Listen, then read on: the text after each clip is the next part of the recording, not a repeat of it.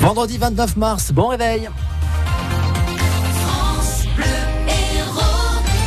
6h, 9h. Vivian Cuguière. Pascal Victory. France Bleu Héros Matin.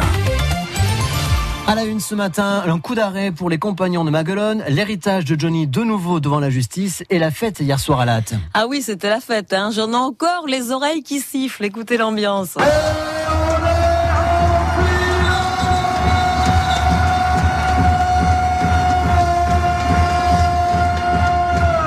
Ah, et le speaker qui a donné de sa personne aussi. Hein. Et les basketteuses de Latte, vous l'avez compris, qui sont en finale de l'Eurocoupe, première finale européenne pour le BLMA. Quel match Elles ont écrasé les Espagnols de Gérone. 98-69. Ça fait 29 points d'écart. Beaucoup plus à droite que les Catalanes. Et les supporters espéraient que les Gazelles franchissent la barre des 100 points. Les supporters aux anges.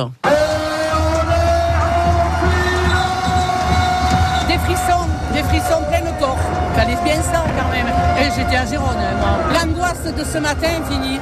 Un super match, c'est régalé, régalade. C'est physique, mais elles ont été super. Ça fait du bien. Euh, on est parti, on est parti pour trouver des Russes maintenant. Vu le match d'aujourd'hui, je pense que ça va le faire.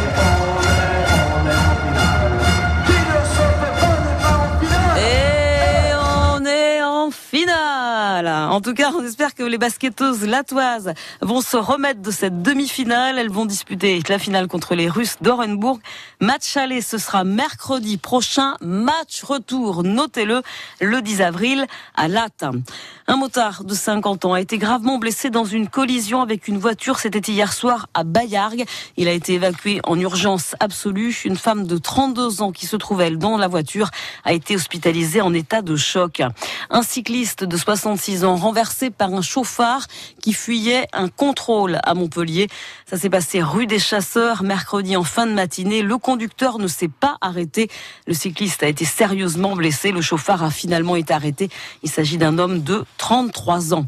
180 personnes évacuées dans la nuit euh, de jeudi à vendredi, donc cette nuit après un incendie dans un hôtel de luxe à Mégève. C'est ce que rapporte ce matin France Bleu Pays de Savoie mais il n'y a pas de blessés. Dans l'affaire de la disparition de Sophie Le Tan à Strasbourg, Jean-Marc Reiser a été interrogé pendant 8 heures. Il continue de nier malgré un nouvel élément accablant puisque des traces de sang de la jeune fille ont été retrouvées sur le manche d'une scie dans sa cave. Le verdict attendu aujourd'hui au procès du meurtre de la joggeuse Patricia Bouchon à Toulouse, alors que l'avocat général, c'est très rare, a demandé l'acquittement de l'accusé car selon lui, il n'y a pas de preuves suffisantes. Coup dur pour les compagnons de Maglone. Et depuis plusieurs semaines, cette association qui fait travailler des personnes handicapées ne peut plus vendre sa production conchilicole, production de coquillages suspendue certainement pour plusieurs années à cause de la pollution, d'une pollution dans l'étang du Prévost, situé sur les communes de Palavas et Villeneuve-les-Maglones. Alors l'association produisait quand même chaque année 20 tonnes de moules, autant d'huîtres. C'est donc un coup d'arrêt, un coup dur financier, mais c'est un coup dur aussi pour les travailleurs handicapés très affectés, comme le raconte Frédéric Vabre, le directeur des Compagnons de Maglone. C'est une activité euh, emblématique. Ça fait 45 ans qu'on travaille sur les temps. On produisait 20 tonnes d'huîtres et 20 tonnes de moules chaque année. Et, euh, pour les, travailleurs handicapés, euh, que nous suivons sur quasiment tout leur parcours de vie professionnelle, pour eux, ben, ils ne savent faire que ça. C'est-à-dire ceux qui font depuis 30 ans de la conchiliculture ne savent faire que de la conchiliculture et, malheureusement aujourd'hui sont quasiment, je pourrais dire, en état de choc par rapport à cet arrêt brutal de l'activité. J'ai mes équipes hein, de psychologues et de psychiatres qui les entourent pour essayer justement de, dédramatiser, désamorcer cette situation qui pour eux est inextricable et, euh, a des répercussions sur, euh, ben, sur l'état de santé, clairement. Le transfert d'une partie de la production dans un autre étant voisin est à l'étude, mais cela ne pourra pas se faire avant plusieurs mois et il n'y aura pas de travail, malheureusement pour tout le monde. L'air des gens du voyage de Frontignan a été saccagé alors qu'elle venait d'être fermée par Touaglo pour y faire des travaux sanitaires. Cassés des cloisons d'un bâtiment détruit à coups de masse, même le portail d'entrée a été décelé et emporté. Deux policiers d'Agde frappés par un jeune de 20 ans. Elle a pris un coup de poing au visage et ça s'est passé à l'intérieur du commissariat L'autre a reçu un coup au genou. Leur agresseur avait été interpellé la veille suite à une altercation euh, devant la gare. Philippe Sorel porte plainte contre Jamel Boumaz, le conseiller municipal d'opposition, ex-Front National.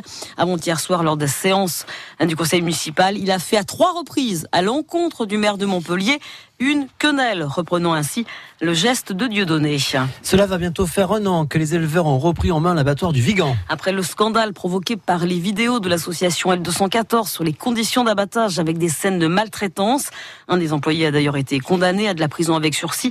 L'abattoir a donc rouvert et ce sont les éleveurs qui maîtrisent désormais la totalité de la chaîne. Stéphane Thierry, un de ces éleveurs. C'est un abattoir qui fonctionne entièrement avec des éleveurs qui donnent de leur temps, qui donnent de leur énergie. Il a fallu se former, il a fallu mettre en place les process et aujourd'hui euh, cet agrément c'est euh, la garantie que tout fonctionne correctement. On a voulu que cet abattoir soit la continuité de ce respect de l'animal. Avant euh, on amenait des animaux vivants et puis on récupérait des cartons avec de la viande dedans. Aujourd'hui on est vraiment acteur. On a introduit cette étape-là dans notre circuit de vente directe. C'est à 99% du local, hein, la viande qui est élevée et abattue sur l'abattoir du Vigan est distribuée vraiment localement. Il y a un intérêt, bon, bien sûr, de traçabilité, puis il y a aussi un intérêt de savoir que les animaux ont été euh, bien traités euh, tout au long de leur vie jusqu'à l'abattage. L'abattoir vient de recevoir des services de l'État son agrément définitif.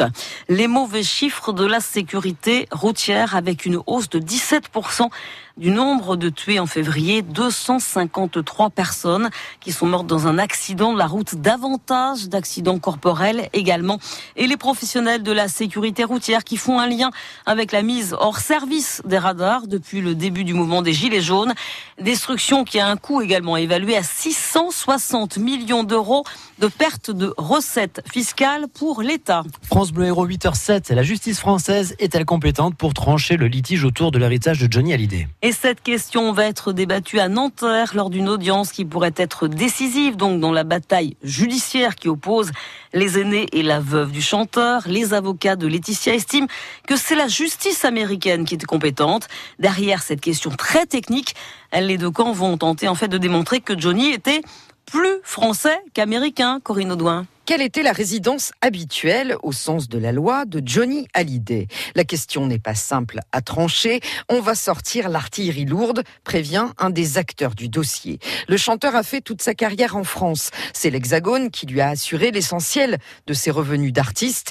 Il a choisi d'être soigné en France et c'est dans sa maison de Marne-la-Coquette qu'il est mort en décembre 2017. C'est ce que feront valoir les avocats de David et Laura, les enfants aînés du chanteur. De l'autre côté, on souligne que le couple Johnny Laetitia s'était installé à Los Angeles en 2007. Leurs filles, Jade et Joy, sont scolarisées aux États-Unis. Le chanteur, en devenant résident fiscal californien en 2013, avait définitivement choisi l'Amérique. C'est à ce genre de calcul que vont se livrer les magistrats. Et pour compliquer un peu les choses, Johnny Hallyday, qui possédait un chalet à Gstaad, était entre 2007 et 2013 fiscalement résident en Suisse. Ah bah si la Suisse s'en mêle maintenant, la décision du tribunal de Nanterre sera rendu d'ici deux mois. Je termine par ces rendez-vous sportifs de la journée avec les footballeurs bitarois qui reçoivent ceux du Gazélec Ajaccio, donc les Corses à 20h au stade de la Méditerranée. Pendant ce temps, les rugbymen bitarois se déplacent à Angoulême et puis en volée, les Montpellierins jouent à Nice ce soir.